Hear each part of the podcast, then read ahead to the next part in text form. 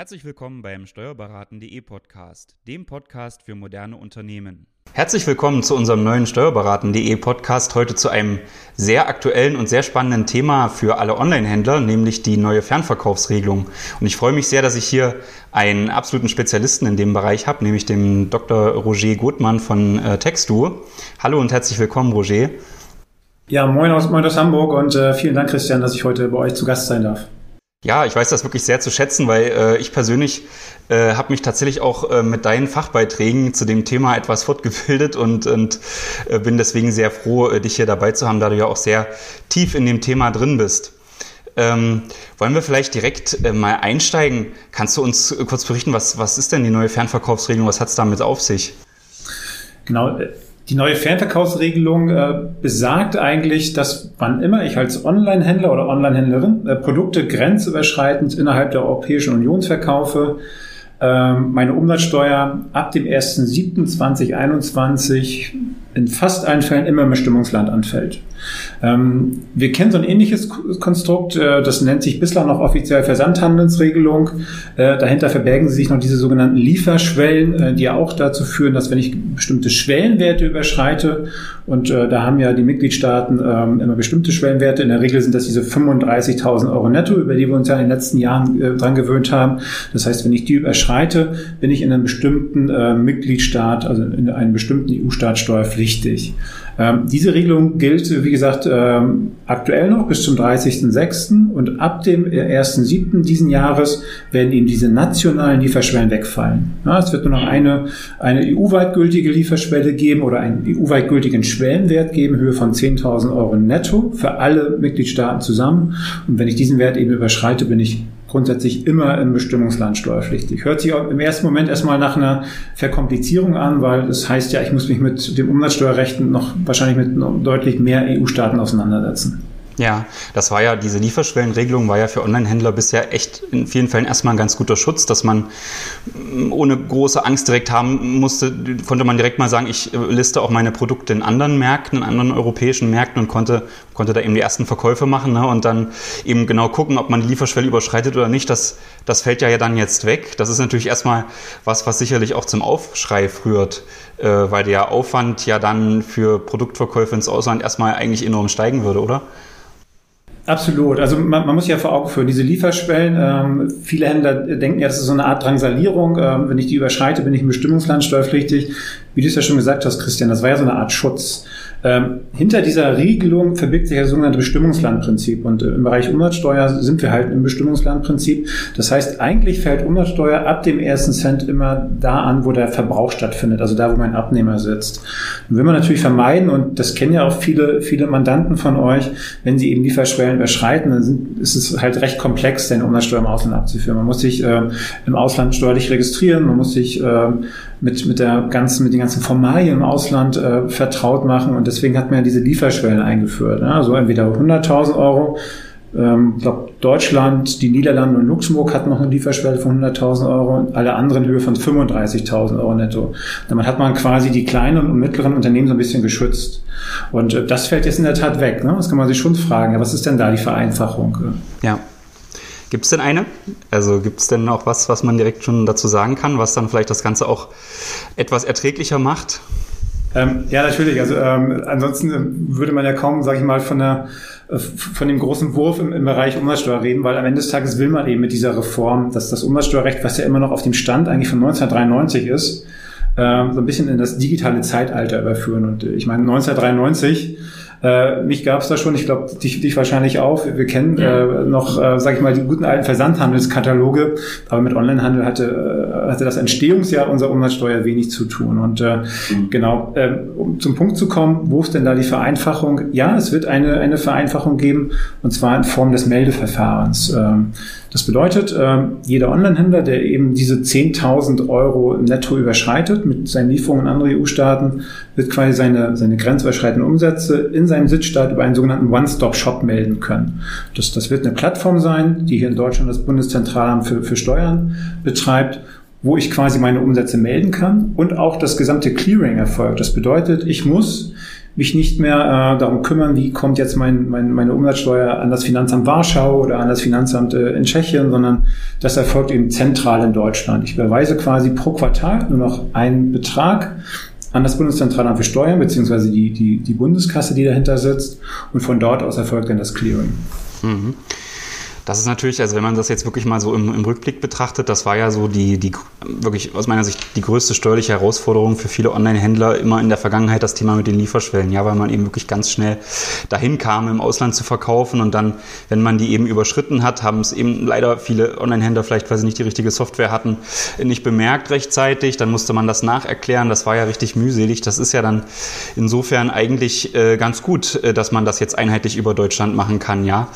Ähm, ja, was, was sind denn so die, die wichtigen praktischen Dinge, die da jetzt aber dennoch äh, an Besonderheiten sind, die man da vielleicht beachten muss? Äh, die erste Frage, die ich da hätte, du sagtest jetzt 1.7.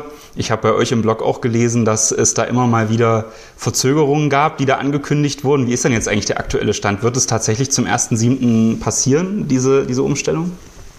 Ja, spannende Frage. Und genau wer unserem Blog folgt, weiß, dass das eine Geschichte ist mit vielen Ups und äh, noch mehr Downs. Ähm, ja. Genau, die, die Reform hat ja eine, eine sehr lange Vorlaufzeit und äh, offiziell beschlossen wurde das Ganze ja schon Ende 2017 mit noch viel deutlich mehr Vorlaufzeit. Da sieht man mal, wie, wie komplex so ein Gesetzgebungsverfahren ist und wie viel Vorlaufzeit das Ganze eben braucht. Und äh, Seit 2017 ähm, gab es immer mal wieder so Strömungen, Informationen, die darauf äh, hingedeutet haben, dass die Reform wahrscheinlich doch nicht kommt oder, oder sehr viel später kommt. Und Hintergrund ist in der Tat dieser One-Stop-Shop. Das heißt, diese technologische Plattform muss ja quasi durch jeden EU-Staat bereitgestellt werden. Und es gibt äh, ein paar Musterschüler unter den EU-Staaten, die haben das schon sehr schnell geschafft zum Beispiel Österreich, die sind schon lange OSS-ready. Andere Mitgliedstaaten, wie zum Beispiel Deutschland, äh, aber auch die Niederlande, sind da so ein bisschen ins Hintertreffen geraten. Und äh, deswegen hatten gerade diese beiden Staaten, aber auch noch ein paar mehr Staaten, auch den Wunsch, die Reform noch ein bisschen weiter nach hinten zu verschieben. Ähm, das ging so ungefähr Anfang äh, letzten Jahres los. Da hieß es dann irgendwann, ja, die Reform kommt vielleicht 2022 bis 2024. Dann haben sich Mitte letzten Jahres nochmal alle Staaten an einen Tisch gesetzt und haben gesagt, nee, wenn wir das jetzt so weit hinten rausschieben, äh, dann machen wir es unglaubwürdig. Dann verliert auch diese Reform einfach ihr Momentum. Ich meine, das kennt man ja selber, ne? wenn man persönlich äh, gewisse Ziele immer, immer weiter hinausschiebt, dann ist die Wahrscheinlichkeit, dass man diese Ziele irgendwann erreicht äh, oder diese Vorhaben irgendwann umsetzt, ähm, geht dann Richtung Null. Und äh, ja. das haben dann auch die meisten Staaten gesagt, haben gesagt, nein, also wenn maximal noch eine Verschiebung und der offizielle Beginn sollte ja der erste, erste 21 sein, dann vielleicht noch ein halbes Jahr. Und deswegen sind wir jetzt beim, beim ersten 7.2021. Die offizielle Begründung ist natürlich, ähm, dass diese Verzögerung ähm, wegen Covid-19 quasi ähm, äh, bedingt sind, aber ich glaube, jeder, der sich mit dem Thema beschäftigt, weiß, dass die Gründe schon viel länger zurückliegen. Mhm. Okay, also können wir wirklich mit sehr hoher Sicherheit eigentlich davon ausgehen, dass das jetzt kommt. Ich glaube, es gibt ja auch schon dann erste Entwürfe für BMF-Schreiben. Die Gesetze sind ja auf jeden Fall fertig und verabschiedet. Also gehen wir mal mit, mit 99-prozentiger Sicherheit davon aus, dass wir ab 1.7. dieses neue Thema zu beachten haben. Ähm, das finde ich aber äh, auch am Rande bemerkt eigentlich ganz interessant, weil das ja doch für, für Online-Händler im Bereich der Umsatzsteuer eine ganz massive Änderung dann eben auch ist, natürlich auch verbunden mit Erleichterungen und, und bisher wurde halt kaum drüber gesprochen. Also sicherlich immer natürlich am Rande, da kommt was, aber ich finde dadurch, dass, die, dass der Zeitpunkt immer noch so unklar war, hat sich, haben sich noch nicht alle Medien so drauf gestürzt, wie es vielleicht sein müsste, ähm, weil eben ja doch echt alle Online-Händler davon betroffen sein werden und da zumindest mal auf ihre Buchhaltung und Rechnungsstellung gucken werden. Aber steigen wir doch nochmal äh, jetzt konkreter ein. Ähm, man kennt das ja immer so als Unternehmer, man unterscheidet ja immer zwischen den B2B und den B2C-Lieferungen, also Lieferungen an andere Unternehmer und an äh, private Endkunden.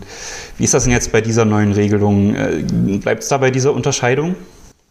Ähm, genau, es bleibt bei der Unterscheidung. Das heißt, äh, die Frage ist dann, welche Transaktion kann ich über diesen One-Stop-Shop überhaupt melden? Und das werden eben nur B2C-Transaktionen sein.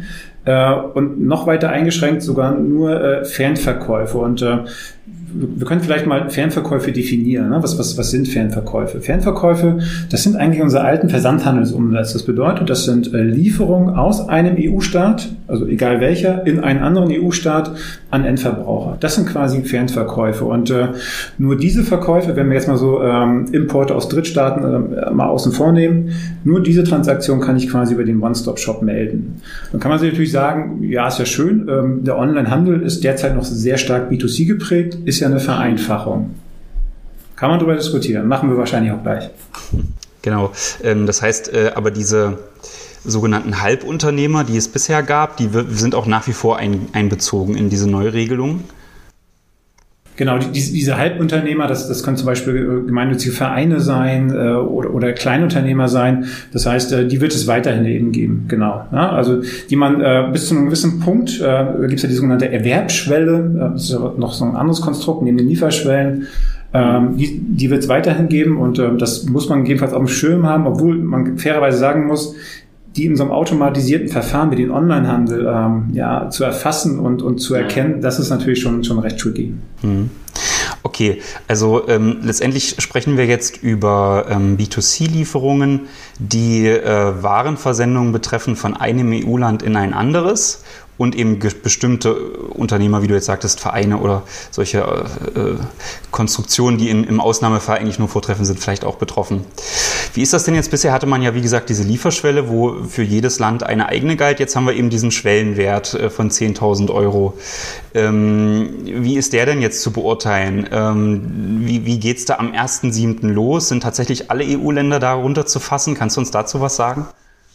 Genau, dieser, dieser Schwellenwert, diese 10.000 Euro, äh, der soll quasi nochmal dazu führen, dass diese quasi sehr, sehr kleine Unternehmen geschützt werden. Also geschützt deswegen, weil wir haben es ja eingangs gesagt, ne? also, äh, die Reform wird ja dazu führen, dass ja faktisch jede Lieferung ins Ausland äh, auch dort im Ausland steuerpflichtig ist. Das bedeutet, ich muss natürlich wissen, welcher Steuersatz greift da. Ähm, und äh, es gibt natürlich, klar, es gibt die Standardsteuersätze, die schon stark variieren. Und dann gibt es natürlich noch die, die ermäßigten Steuersätze, die noch stärker variieren, was natürlich schon eine gewisse Herausforderung ist. Deswegen hat man eben nochmal diese 10.000 Euro Grenze eingeführt, ähm, die natürlich, sage ich mal, äh, jeder mittlere und jeder große Händler sofort reißen wird. Und die spannende Frage ist natürlich, so rein technisch betrachtet, ähm, wie passiert oder wie wird denn das ab dem 1.7. ablaufen, wie du, wie du schon richtig gefragt hast? Äh, fäng, fangen diese 10.000 Euro dann nochmal von vorne an zu laufen? Oder wenn ich sie im, im ersten Halbjahr 2021 schon überschritten habe, bin ich dann schon drüber? Und äh, ich glaube, wenn man auch mal diesen Entwurf des BMF-Schreiben guckt, dann ist es relativ klar, dass wer diese 10.000 Euro im ersten Halbjahr schon überschritten hat, ähm, quasi ab dem 1.7. auch in allen EU-Staaten steuerpflichtig ist, mit seinen Fernverkäufen. Mhm, okay. Das, das erhöht ja noch so ein bisschen den Druck, ja, dass man wirklich ab 1.7. ready sein muss und das Thema irgendwie in sein System äh, eingearbeitet haben muss, ja, weil man da nicht noch die Schonfrist hat, okay, bis ich die 10.000 Euro erreicht habe, sondern es geht halt sofort los, ja. Ja, natürlich. Also das, das, das wird auch für, für größere eine gewisse Herausforderung sein. Ich meine, die hatten wahrscheinlich bislang so sieben, acht, neun Staaten, denen sie steuerpflichtig waren, wo sie die Lieferschwelle überschritten hatten. Die hatten sie im Fokus. Aber ab dem 1.7. werden sie wahrscheinlich mit einem Schlag vielleicht sogar in allen anderen EU-Staaten steuerpflichtig mhm. sein, ja. Mhm. Genau. Bei den bisherigen Lieferschwellen, so wie man sie äh, kannte, konnte man ja auch freiwillig verzichten. Ähm, für kleinere Online-Händler geht das auch bei der Schwellenwertsregelung, dass man sagen kann, ich, ich will da gar nicht drauf schauen? Genau, also auf diese 10.000 Euro kann man in der Tat dann, dann auch verzichten, auf, auf die Anwendung dieses Schwellenwertes. Macht wahrscheinlich für, für ähm, ab einer gewissen Größe auch Sinn, weil ähm, ich glaube, wenn ich ein Händler bin mit vielleicht 100.000 oder mehr Umsatz, wird es vielleicht nur wenige Tage dauern, bis ich diese 10.000 Euro überschreite, wenn ich die nicht schon vorher überschritten habe. Und dann kann es natürlich durchaus Sinn machen, wenn man die Prozesse vorher schon sauber umstellen will, dass man gleich von Beginn an verzichtet. Ja, Sehe ich auch so. Äh, ich denke auch, dass das äh, auch aus buchhalterischen Gründen dann äh, sinnvoll ist, dass man nicht immer genau hingucken muss, wann habe ich denn jetzt den zehntausendsten Euro an Umsatz gemacht und da eben von Anfang an dann weiß, womit ich es zu tun habe. Was ich auch äh, gelesen habe, was ich auch ganz interessant finde, ist das Thema, dass dieser Schwellenwert von 10.000 Euro ja nicht nur die Versandhandelsumsätze erfasst, sondern eben auch bestimmte Dienstleistungen, so elektronische Dienstleistungen. Ist das, äh, ist das aus deiner Sicht auch ein Thema? Hast du da noch Beispiele? Welche, welche Leistungen fallen da zum Beispiel drunter? Genau, ähm, das ist in der Tat ganz spannend und äh, es zeigt eigentlich auch eine Entwicklung, die, ähm, äh, die wir im Onlinehandel oder E-Commerce allgemein sehen. Also das Verschmelzen von, von physischen Lieferungen mit, mit digitalen Dienstleistungen. Das heißt, Du hast ja gesagt, in diese 10.000 Euro fallen jetzt nicht nur, nur Warenlieferungen, sondern eben auch auf digital erbrachten Wege äh, oder digital erbrachte Dienstleistungen. Das kann zum, es können zum Beispiel äh, E-Books sein, das können aber auch Digital-Abos sein. Ähm, vielleicht ein gutes Beispiel, äh, äh, was ich in dem Zusammenhang immer bringe, ist, ist der Thermomix. Ja, also ähm, kennen kenn, kenn wahrscheinlich die meisten. Ähm, kann ich natürlich auch online bestellen, wird dann zu mir nach Hause geliefert und ich kann parallel noch ein Digitalabo abschließen. Das heißt, äh, dann werden mir Rezepte laufen nach Hause geschickt oder, oder sonstige Informationen. Ja, äh, das bedeutet, dass äh, das Vorwerk, also der, der Produzent und Hersteller des, des Thermomix, ähm, er bringt ja beide Arten von, von, von Leistung, quasi physische Warenlieferung und digital erbrachte äh, Dienstleistung. Und äh, die würden quasi beide in diese, diesen Schwellenwert von 10.000 Euro fallen. Mhm. Also noch ein weiterer Grund eigentlich von Anfang an darauf zu verzichten, ja.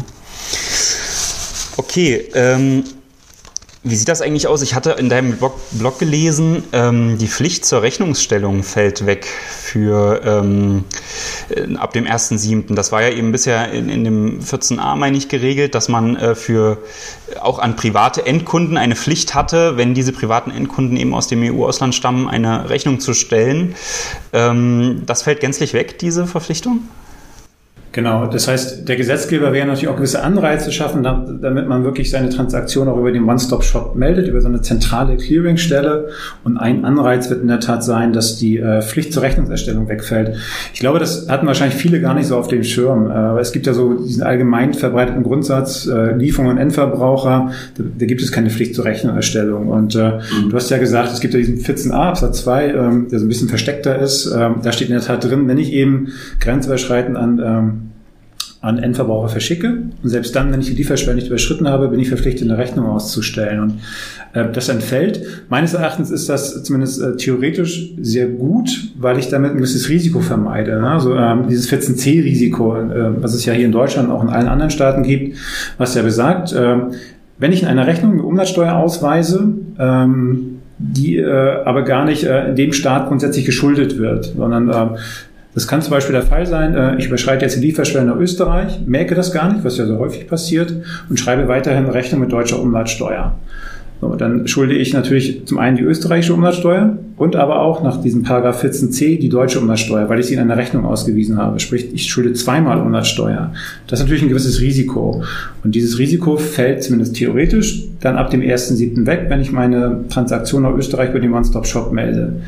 Ob das jetzt in der Praxis so die Relevanz hat, ähm, ja, das wage ich mal zu bezweifeln. Ne? Also wenn am Ende des Tages sich ein Endverbraucher bei Amazon beschwert, dass er keine Rechnung bekommt, ähm, ich kann mir schon gut vorstellen, dass Amazon einen, einen Großteil der Händler dazu zwingen wird, eine Rechnung weiterhin zu erstellen. Ne? Okay. Ja, ja, stimmt.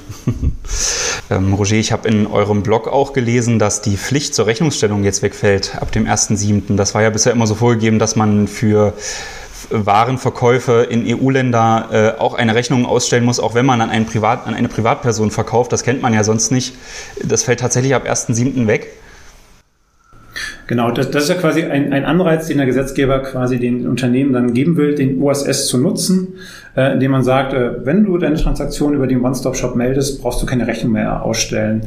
Viele kennen das vielleicht. Es gibt eine Rechnungspflicht, äh, quasi, wenn ich Leistungen an Unternehmer erbringe. Es gibt aber auch die Pflicht zur Rechnungserstellung, eben nach 14a Absatz 2 wenn ich äh, grenzüberschreitende Lieferungen an Endverbraucher tätige. Ja, das, das ist wahrscheinlich vielen nicht so bewusst und dahinter steckt ja auch ein gewisses Risiko. Das bedeutet, wenn ich zum Beispiel überschrittene Lieferschwelle mal übersehe, steht vielleicht auf der Rechnung die falsche Umsatzsteuer, vielleicht die von mhm. Deutschland, obwohl ich die österreichische Lieferschwelle überschritten habe und dann schulde ich quasi doppelt Umsatzsteuer, also ein erheblich finanzielles Risiko. Und äh, dieses Risiko fällt zumindest theoretisch ab dem 1.7. weg ähm, wenn ich eben meine Transaktion über den One-Stop-Shop melde. Ob es jetzt praktisch schon eine Relevanz hat, würde ich mal ähm, vielleicht äh, wagen zu bezweifeln, weil wenn am Ende des Tages ein Endverbraucher eine Rechnung haben will, dann wird auch Amazon das von den Händlern verlangen. Insofern ist es vielleicht eher eine theoretische Vereinfachung. Mhm.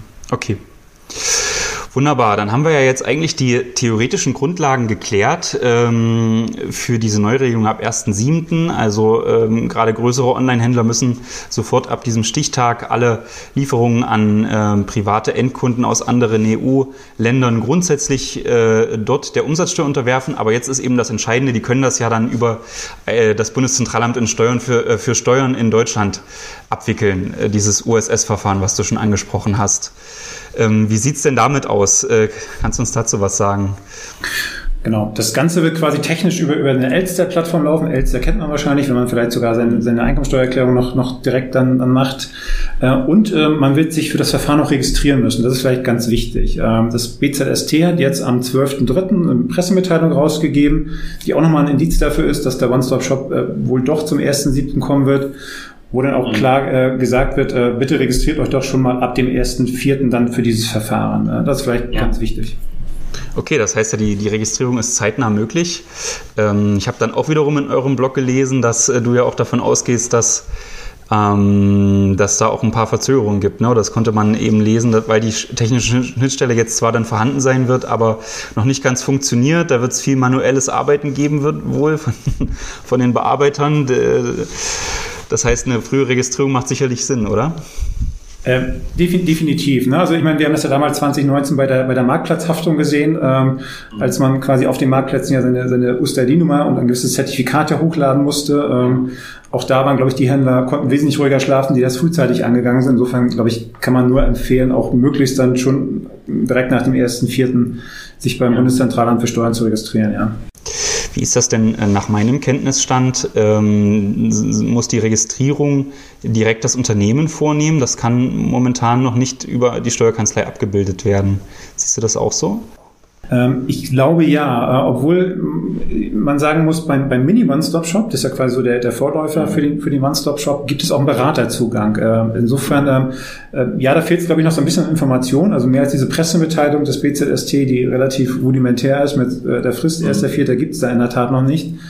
Ähm, aber ich kann mir vorstellen, dass das stark doch an den Mini-One-Stop-Shop angelehnt sein wird. Aber das ist erstmal nur eine Vermutung. Ja, weil da stehen wir natürlich jetzt auch in den Startlöchern, wollen dann äh, zeitnah unsere Unternehmen und Mandanten dann registrieren und da warten wir jetzt eben auch noch auf, auf weitere Informationen, um das dann eben vornehmen zu können. Okay. Ja, wie, wie wird das denn ablaufen? Also ähm, letztendlich gibt es ja dann in der Umsatzsteuer oder in der Buchhaltung äh, schon mal irgendwie die Herausforderung, dass man die äh, Umsätze getrennt ermitteln muss, weil es wird ja dabei bleiben, dass man äh, Umsätze von deutschen Lagern an deutsche Kunden hat. Gibt es ja noch weitere Spezialitäten, kommen wir vielleicht gleich noch zu. Ähm, und darüber hinaus dann eben die, die Umsätze an Privatkunden aus dem EU-Ausland, die man dann über das OSS-Verfahren ähm, abwickelt. Das heißt, da wird es ja dann die Herausforderung geben, das getrennt zu erfassen, um dann eben auch die, die Meldungen getrennt zu machen. Genau, ich, ich glaube, das wird wahrscheinlich so, so mit, mit die größte Herausforderung. Ne? Also diese Transaktion zu identifizieren und dann über den One-Stop-Shop zu melden, ja, klar, das, das ist sicherlich schon, schon mal ähm, so eine kleine Herausforderung. Aber das dann noch in der Finanzbuchhaltung abzubilden, denn man muss sich ja vor Augen führen. Ne? Also es wird ja, wird ja plötzlich noch mehr Umsätze nicht mehr in Deutschland steuerbar, sondern halt im EU-Ausland. Und äh, ich muss natürlich dann auch, ähm, ja, die, ganzen Steuerbeträge, die ich abgeführt habe, muss ich ja auch irgendwo mit, mit, mit aufführen. Die Steuersätze müssen ja irgendwo mit, mit dokumentiert sein. Ähm, ob ich jetzt irgendwie mir 25 äh, oder 26 äh, extra Erlöskonten noch anlege, das ist halt so die, die, die spannende Frage. Ja? Also ähm, ich weiß gar nicht, wie, wie ihr euch da schon, schon Vorüberlegungen gemacht habt.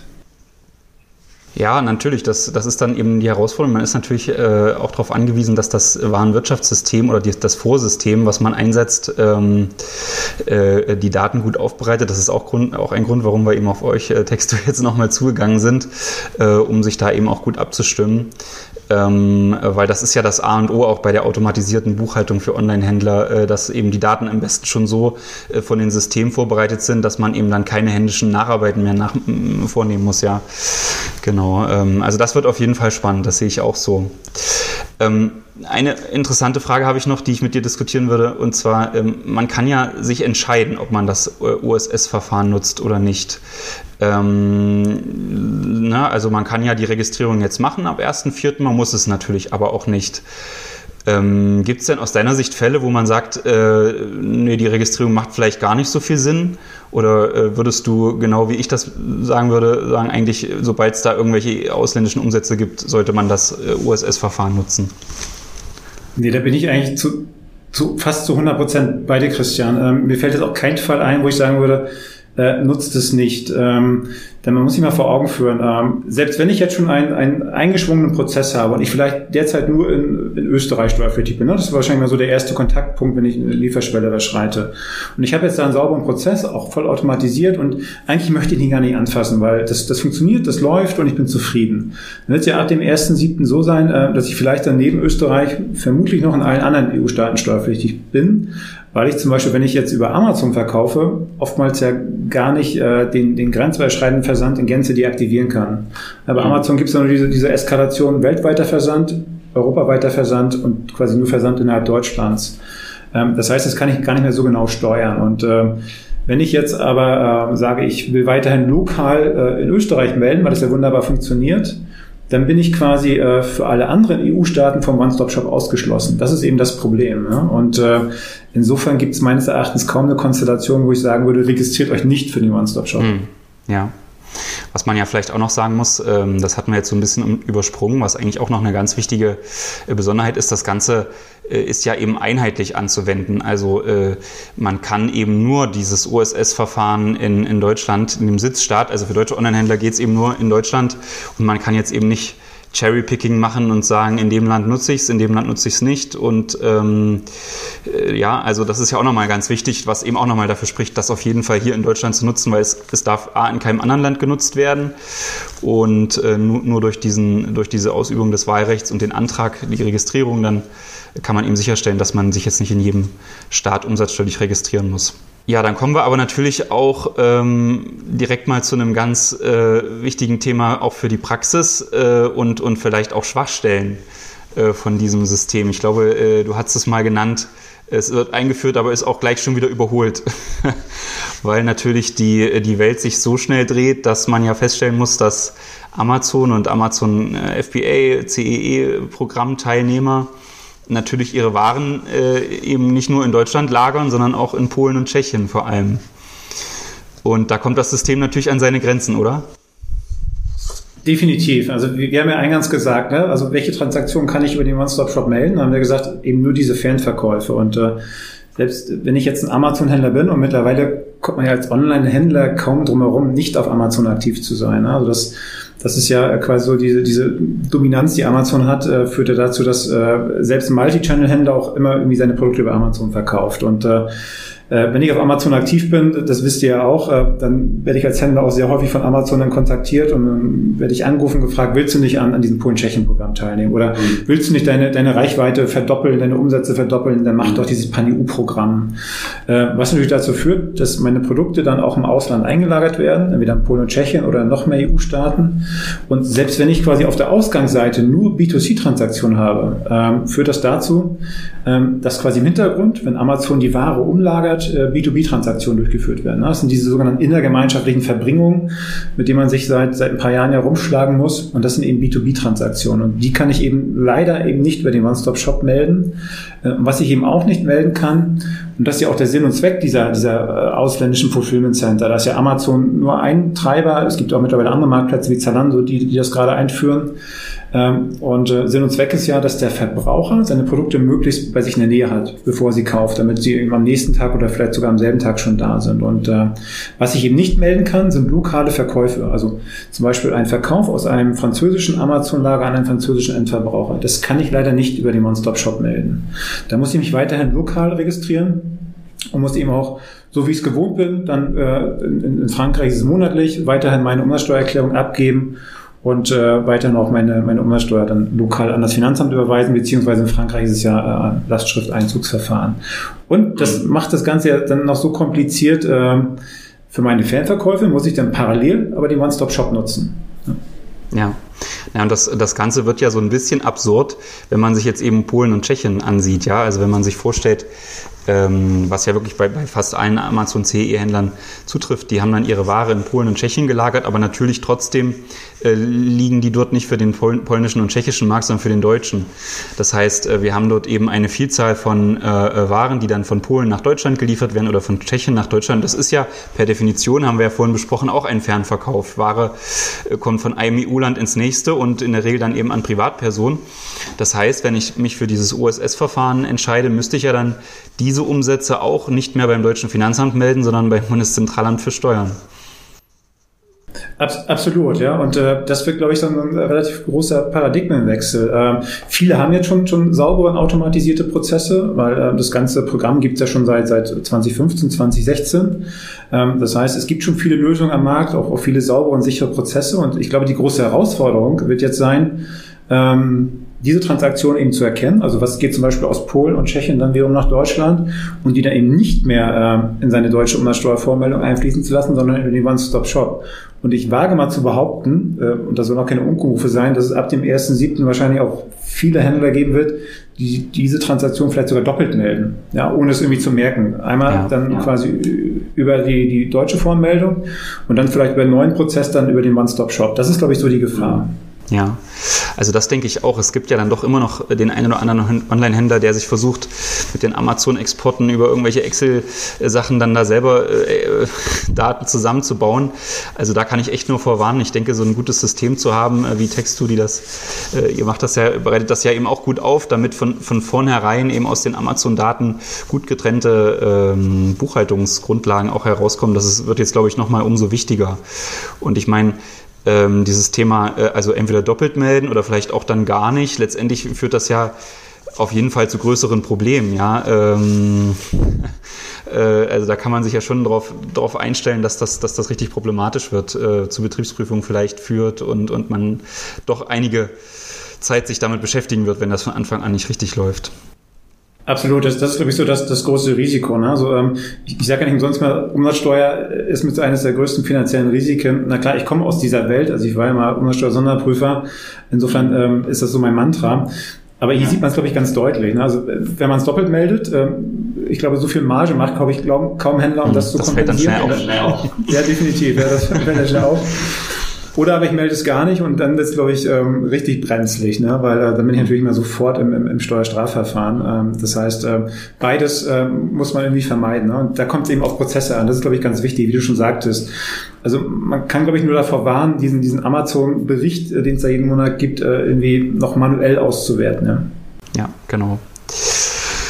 Okay, ähm, das heißt, ich hatte mir das auch noch mal so ein bisschen vorher überlegt. Es gab ja früher dieses MOS-Verfahren, ja, das, äh, das ist und das OS-Verfahren ist ja jetzt so ein bisschen der Nachfolger von dem MOS-Verfahren. Jetzt muss man sagen, in der Praxis ist das MOS-Verfahren aus meiner Sicht so wie so eine Art Rohrkrepierer gewesen, ja, also dann doch auch große Unternehmen, teilweise DAX-Konzerne, da konnte man immer wieder auch lesen, dass sie das gar nicht so nutzen und äh, dass da in der Text-Compliance da irgendwie das eine oder andere, ob das nun wirklich im Ausland da ähm, äh, von einem Kunden genutzt wurde, die Dienstleistung oder nicht, das war gar nicht so, wurde gar nicht so stark betrachtet. Aber ich denke jetzt mit diesem neuen Ausverfahren und auch dieser Einbeziehung der Versandhandelsumsätze wird das aus meiner Sicht schon stark an Gewicht äh, beziehen und man wird sich nicht damit rausreden können, ja, habe ich nicht gewusst und äh, da, da achte ich mal nicht drauf. Ne? Siehst du sicherlich ähnlich, oder? Sehe sich absolut ähnlich. Und ähm, ja klar, also man hat die letzten Jahre immer stark auf, den, auf diesen Mini-One-Stop-Shop eingeprügelt.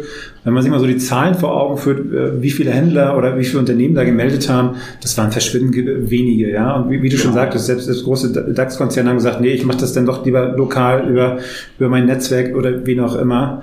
Ähm, aber man muss sich ja vor Augen führen, auf, aufgrund der Reform jetzt und der Onlinehandel ist ja, ist ja um ein Vielfaches größer als, als der Bereich der digitalen Dienstleistungen äh, wird man gar nicht drum herum kommen. Wir haben ja eingangs schon gesagt, also es gibt eigentlich kaum eine Konstellation, wo es, wo es Sinn macht, seine Fernverkäufe noch irgendwie anderweitig zu melden. Genau.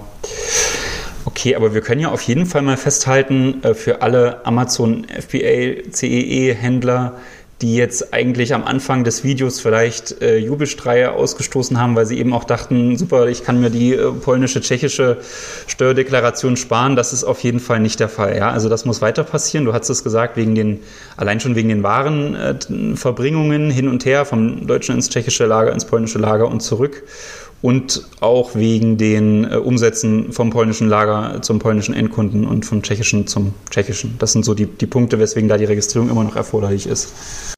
Genau, das heißt, ich muss mir quasi jetzt so eine, so eine zweigleisige Compliance-Struktur aufbauen. Ne? Man, man, kennt es ja, wenn man eben so ein CE-Händler war, war, oder ist äh, oder Pan-EU-Händler, dann, dann hat man ja oftmals schon, schon automatisierte Prozesse und jetzt brauche ich quasi noch eine, eine zweite Schiene. Ich muss quasi erst meine Fernverkäufe identifizieren und sie dann äh, entsprechend äh, möglichst automatisiert dann über den One-Stop-Shop melden. Und äh, Amazon ist ja, ja kreativ, ne? also da, da kommen ja quasi neben diesen lokalen Verkäufen und äh, Äh, neben die EGIFA bringen wir auch noch ab und zu mal neue Transaktionsarten dazu. Das mhm. kennt ihr ja auch, Christian, diese sogenannten Commingling-Transaktionen betreffen jetzt nicht jeden Händler, aber, aber glaube ich schon, schon relativ viele. Ne? Das ist ja immer dann gegeben, wenn Amazon quasi identische Produkte zwischen verschiedenen Händlern tauscht. Dann ähm, kommen mal diese Commingling-Transaktion äh, plötzlich zum Tragen, findet man im Umsatzsteuerreport als Commingling Sells und Commingling Buys. Äh, und auch die wird man nicht über den One-Stop-Shop melden können. Ne? Hm. Ja. Okay. Ähm, wie geht man denn vor, äh, wenn man jetzt eben feststellt, äh, man hat vielleicht doch was falsch gemeldet ähm, beim Bundeszentralamt für Steuern? Ähm, da ist ja auch interessant, um nochmal das einzuschieben, dass ja die, an, dass der Anmeldezeitraum das Quartal ist äh, und nicht mehr der Monat, äh, so wie es in der Regel ja bei größeren Händlern bei der Umsatzsteuervoranmeldung ist. Ähm, wenn man da jetzt was, was verkehrt gemacht hat, dann ist, ist man ja gewohnt, dass man dann eben die ursprüngliche äh, Meldung nochmal korrigiert das hat sich ja irgendwie so einge... Haben, äh, das äh, ist natürlich aus Steuerberater-Sicht dann auch, um die Betriebsprüfung vielleicht zu vermeiden, dann lieber das ursprüngliche nochmal korrigieren, als, als äh, dann in der Jahreserklärung und so weiter. Ähm, das, wie ist das beim, beim Bundeszentralamt für Steuern, bei dem Ostverfahren jetzt? Da gibt es ja so eine rückwirkende Korrektur nicht so richtig. Genau, auch, auch das wieder, sag ich mal, ein Anreiz und macht das Leben dann auch wieder für, für bestimmte Händler und äh, auch für uns so ein bisschen einfacher. Das heißt, wenn ich merke, ich habe jetzt irgendwas was falsch gemeldet äh, oder vergessen zu melden, ne? kann, kann ja durchaus auch, auch der Fall sein, dann muss ich quasi äh, nicht den zurückliegenden Zeitraum wieder, wieder aufmachen, eine Korrekturmeldung abgeben, sondern ich erkläre das quasi in meiner laufenden Erklärung ja, und muss dann quasi nur äh, innerhalb dieser Erklärung auf diesen Zeitraum, den ich quasi berichtigen will, dann, dann verweisen. Aber macht das Ganze äh, äh, zumindest für, für die Fernverkäufe sehr einfach, weil mhm. wenn man sich vor Augen führt, äh, wie es bis jetzt ist, gerade im Ausland, wenn ich im Ausland irgendwie eine Umsatzsteuererklärung äh, korrigieren will, kann das in einigen Staaten äh, extrem aufwendig sein. Ich muss zum Beispiel in Polen, wenn ich meine Umsatzsteuererklärung äh, korrigiere, zum Teil sogar die, die, die Rechnung dann, dann vorweisen für, die, für den gesamten Zeitraum, also diesen Monat. Ähm, das macht das ganze Ostverfahren doch, doch deutlich einfacher und komfortabler. Mhm. Ja. Ja, und auch natürlich die, dieser längere Zeitraum ist ja so aus Liquiditätssicht auf jeden Fall auch von Vorteil. Hast du den Eindruck, dass da auch bewusst ähm, so aus, aus gesetzgeberischer Sicht solche, äh, sag ich mal, Vorteile damit eingebaut wurden, um das den Online-Händlern leichter zu machen? Oder ist das eher so aus der Vereinheitlichung äh, mit den anderen EU-Staaten gekommen? Ich glaube beides. Ne? Also ähm, wenn man sich mal wieder den Status quo vor Augen führt, dann, dann waren also die, die Meldezeiträume entweder der, häufig äh, der Monat oder das Quartal. Und ähm, jetzt hat man sich in, in der Tat darauf geeinigt auf das, auf das Quartal und hat sogar noch eine relativ, sag ich mal, äh, sehr kulante, sehr lange Meldefrist. Das heißt, wenn ein Quartal abgelaufen ist, habe ich immer noch einen Monat Zeit zu melden und auch zu zahlen. Wie du schon sagtest, natürlich gerade für einen Online-Händler, der ein relativ großes Rad dreht äh, ja. und äh, immer auf eine gewisse Liquidität angewiesen ist, doch schon ein erheblicher Vorteil, das, das schon. Und insofern würde ich mal sagen, ist auch das wiederum ein Anreiz für den One-Stop-Shop. Äh, ob der Gesetzgeber das jetzt so gewollt hat, gute Frage, aber es ist auf jeden Fall ein großer Anreiz, ja. Okay, ähm, wenn wir jetzt also nochmal ganz kurz zusammenfassen, ähm, was wir jetzt haben. Wir haben also zukünftig ähm, eine Umsatzsteuer, die immer dann im Ausland zu zahlen ist, wenn man auch Ware ins Ausland schickt äh, und das Ganze bei Privatkunden ankommt. Es gibt nur noch eine ganz kleine Schwellenregelung von 10.000 Euro im Jahr, die sicherlich für viele gar nicht relevant sein wird. Ähm, aber auf der anderen Seite haben wir das Ganze verbunden mit, einem, mit einer doch ganz tollen Möglichkeit, diese ausländischen Umsatzsteuern in, im, im Sitzstaat, also zum Beispiel dann eben oder für die deutschen Online-Händler in Deutschland anzumelden. Und wir haben aber auch die Einschränkung treffen müssen, dass es für die FBA-Händler weiterhin dabei bleibt, sich in Polen und Tschechien zu melden. Und Roger hat es vorhin gesagt, wenn man auch äh, Warenlager in anderen Ländern hatte äh, oder hat, wie eben zum Beispiel Frankreich, wenn man dort den Markt bedient, Spanien und so weiter, dann bleibt es natürlich dabei, ähm, dass man das OSS-Verfahren nicht nutzen kann und für die Lieferung aus dem ausländischen Lager zum ausländischen Kunden, wenn er im selben Land sitzt, nach wie vor sich dieser äh, ausländischen Finanzverwaltung zu bedienen und dort die Umsatzsteuervoranmeldung abzugeben. Ja, und dann hatten wir ja auch schon festgestellt, dass das Ganze ganz schön äh, technische Anforderungen mit sich bringt. ähm, da sind ja, seid ihr ja, Textu, ihr seid ja da auf jeden Fall gefragt, denke ich. Da werden jetzt die, äh, äh, ja, da werdet ihr ganz schön zu knabbern haben, noch das umzusetzen. Oder äh, wie sieht das aus äh, bei euch und bei anderen Warnsystemen? Was, was kannst du dazu sagen? Ist das alles schon in trockenen Tüchern oder?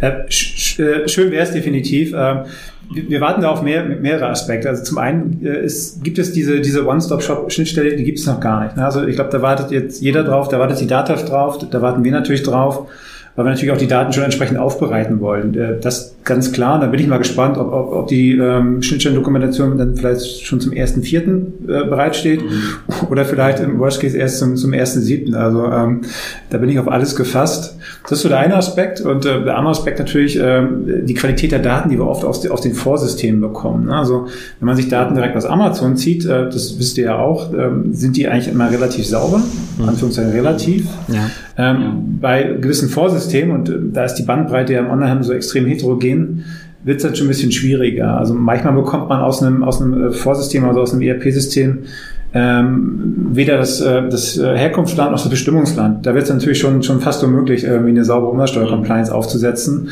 Oder was wir noch sehr häufig sehen, aber was sehr verbreitet ist, wenn es zu Gutschriften kommt. Ja, das heißt, wenn ein Kunde Ware wieder zurückschickt und das Geld dann erstattet wird, äh, ist es oftmals äh, mit den Informationen, die aus den ERP-Systemen kommen, äh, nicht möglich, das mit, der, mit dem ursprünglichen Verkauf zu matchen. Ja, das, das ja. können immer noch einige, einige Vorsysteme eben nicht. Und ähm, das wird natürlich mit einem sehr äh, stringenten Bestimmungslandprinzip äh, umso wichtiger, weil früher konnte man sagen, na gut, dann habe ich da irgendwie einen Umsatz, der wird in Deutschland wieder rückgängig gemacht. Ähm, das gilt natürlich dann nicht mehr. Ne? Da muss ich mir schon Gedanken machen, von welchem EU-Staat hole ich mir jetzt meine Umsatzsteuer zurück. Ähm, ja. Das wird, glaube ich, noch eine gewisse Herausforderung. Ne? Also zumindest eine. Ja, aber ich denke auch, also wenn man solche Warenwirtschaftssysteme nutzt, wo es eben nicht möglich ist, das Herkunftsland, äh, also das, das Land zu bestimmen, wo die Ware überhaupt gelagert hat, bevor es losging mit dem Verkauf und wo die auch hingeliefert wurde, das ist aus meiner Sicht auch gar nicht mehr nutzbar ab dem 1.7. Also möglicherweise, wenn man wirklich sicher gehen kann, dass man derartige Kunden nicht beliefert, dann möglicherweise, aber sobald das auch der Fall ist, äh, denke ich, äh, führt es entweder zu riesigen manuellen Aufwand, der sehr teuer ist, oder man kann das System nicht mehr nutzen. Das wäre zumindest meine Einschätzung dazu. Ja, definitiv. Also ich meine, wir beide gucken so ein bisschen aus der, aus der Steuerbrille jetzt, jetzt darauf. Ähm, aber natürlich, ich meine, wenn es dazu führt, dass ich meine Umsatzsteuer äh, irgendwie nicht, nicht sauber abführe, ähm, ich glaube, das ist schon ein erhebliches Risiko. Und da sollte ich mir, glaube ich, schon doppelt überlegen, selbst wenn dieses Warenwirtschaftssystem sonst gut funktioniert, aber wenn es dazu führt, dass ich meine Steuerpflichten nicht erfüllen kann, äh, sollte ich mir, glaube ich, zwingend Gedanken mehr Wechsel machen. Ja. ja. Ich finde insgesamt Tax Compliance ist ja auch so ein Thema, was ähm, gerade für äh, Unternehmensgründer, die dann da mal anfangen, wo es eher darauf ankommt, so die ersten Umsätze, dann vielleicht auch die ersten Profite zu erzielen, noch gar nicht so im Vordergrund steht. Aber auf lange Sicht ist das auf jeden Fall ein ganz wichtiges Thema. Äh, man sieht das jetzt, finde ich, auch, äh, jetzt gibt es ja viele Käufer von Online-Shops so im großen Stil. Und natürlich die erste Frage, die die stellen, ist, äh, wie sieht es denn mit eurer Tax-Compliance aus? Habt ihr eine Verfahrensdokumentation? Und äh, äh, gibt es da vielleicht irgendwelche steuerlichen Risiken? Und da würde ich auch jetzt gerne mal so ein bisschen noch äh, umleiten, nachdem wir uns mit diesem spannenden Thema beschäftigt haben, auch zu euch, zu Textu. Weil alle Punkte, die ich jetzt gesagt habe, da seid ihr ja Experten drin. Kannst du uns da noch mal kurz abholen, was, was, eure ganzen, was euer ganzes Leistungsspektrum angeht?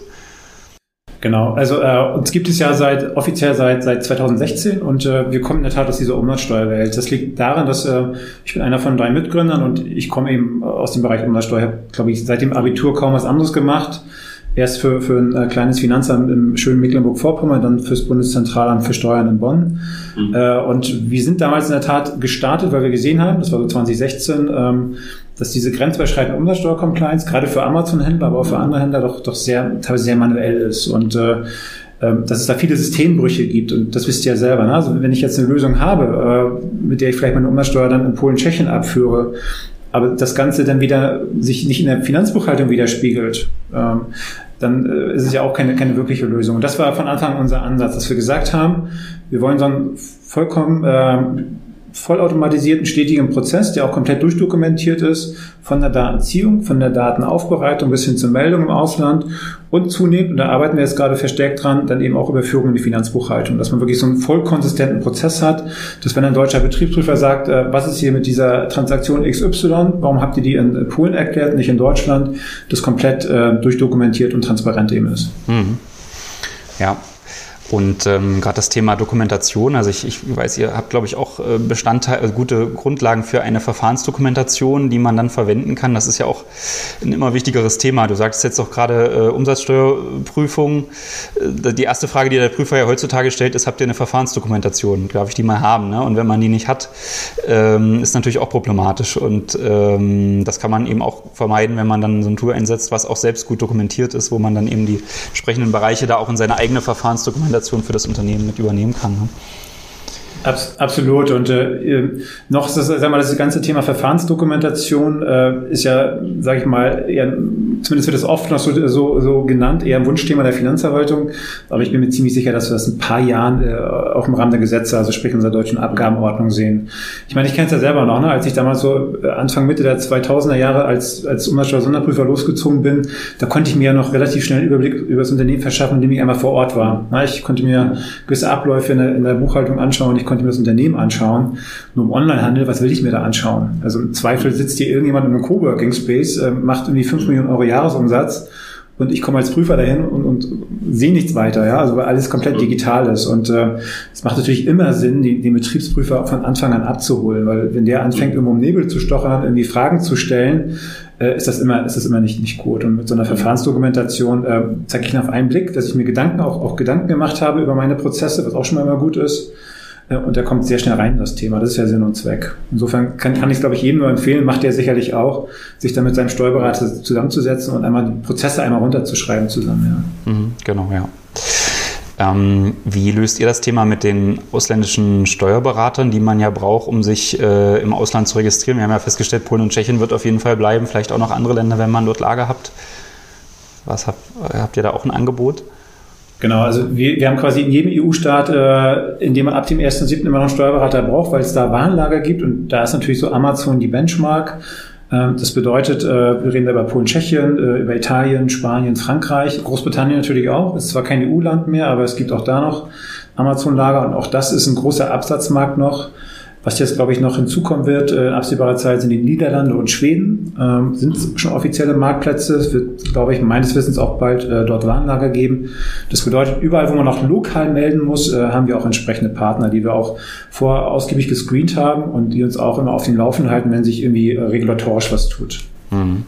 Ja, ich glaube, das ist auch so ein wichtiges Thema. Ne? Also äh, es gibt ja sowohl dann teilweise auch von Amazon beworbene Dienste, gab es ja da mal äh, oder gibt es auch immer noch, weiß ich gar nicht, äh, wo man eigentlich, mir hat mal jemand gesagt, äh, der, der geht jeden Monat in den Kölner Dom, zündet eine Kerze an, weil er in der Hoffnung, dass das irgendwie alles doch funktioniert. Und das ist natürlich, wenn man Unternehmen führt, sich dann auf solche Dinge zu verlassen ist äh, und, und da solche Methoden anwenden muss, natürlich blöd. Also da sollte man immer äh, gute Partner haben, auf die man auch zugehen kann, ja, die einen unterstützen können, wenn es mal eine Prüfung gibt oder Rückfragen des, des ausländischen Finanzamts. Und das finde ich halt auch gut, dass das für euch dann möglich ist. Jetzt für uns auch als deutsche Steuerberater, die dann äh, das ja dann oft regeln und, und, und abwickeln. Absolut. Ich, ich glaube, da muss man auch so diesen ganzheitlichen Blick haben. Ne? Also ähm, äh, wenn ich jetzt reiner Amazon-Händler bin, kann es eventuell Sinn machen, diesen Service zu nutzen, weil er billig ist. Auf der anderen Seite ist das halt nur ein, ein kleiner Bestandteil und äh, ist auch eine Art Blackbox. Ja? Das heißt, äh, wie bekomme ich dann meine Transaktionen wiederum in die Finanzbuchhaltung? Wie ist sichergestellt, dass das, was da im Ausland gemeldet worden ist, sich auch eins zu eins da wiederfindet? Und äh, spätestens dann, wenn ich Multi-Channel-Händler bin, bin ich ja eh aufgeschmissen. Ja? Das heißt, äh, ich kann dann zwar meine, meine Umsätze irgendwie über ein CSV-Upload melden, aber das ist so fehlerbehaftet, so komplex, äh, das, das kann man, glaube ich, nicht guten Gewissens empfehlen. Ja. Ja, wunderbar. Also Roger, ich äh, danke dir auf jeden Fall für diese für diesen spannenden Austausch äh, zu dieser ja doch sehr besonders gravierenden Neuregelung für Online-Händler. Und ich denke, es gibt viele, die jetzt gerade äh, wegen dieser Neuregelung auch nochmal ihre, ihre ganzen Textsysteme, Warenwirtschaftssysteme äh, auf den Prüfstand stellen. Und äh, ich denke, es ist auf jeden Fall eine gute Idee, sich da auch nochmal mit euch zu beschäftigen, äh, als Partner, der eben dann einerseits äh, diese ausländischen Sachen noch abwickeln kann, die Daten aggregieren kann, vorbereiten kann für die Buchhaltung. Ähm, also uns uns, für uns ist das auch eine sehr gute Grundlage, um dann eben da die weitere Beratung machen zu können. Ja, vielen, vielen Dank, Christian. Und äh, ich hoffe, dass es uns beiden gelungen ist, äh, auch diese Wichtigkeit dieser, dieser Reform äh, und auch die, diese Auswirkungen, ne, die man wahrscheinlich jetzt noch gar nicht so direkt auf dem Schirm hat, auch nochmal so ein bisschen zu verdeutlichen. Und äh, wir haben jetzt fast den ersten Vierten, das heißt, es ist nicht mehr lange hin. Und wie du schon sagtest, und ich sehe es genauso, die Reform wird sehr, sehr wahrscheinlich kommen. Das heißt, man sollte sich jetzt in der Tat schon Gedanken machen, wie man die Prozesse eben auch jetzt dann zum 1.7. anpassen wird. Genau. Deine Kontaktdaten werde ich auf jeden Fall äh, nochmal dann hier unter dem Video äh, und unter dem, dem Podcast dann äh, teilen. Da kann man sich dann auch informieren und, und Kontakt mit euch aufnehmen. Ja, ansonsten euer Blog ist auf jeden Fall auch sehr aufschlussreich. Äh, wenn man jetzt äh, irgendwie dann vielleicht äh, sich das Ganze Mitte April anhört und mal wissen will, wie der aktuelle Stand ist, da wird sicherlich was zu geben. Insofern bleiben wir da sicherlich auch in Kontakt. Gut, dann vielen Dank, ja, und alles Gute und bis bald.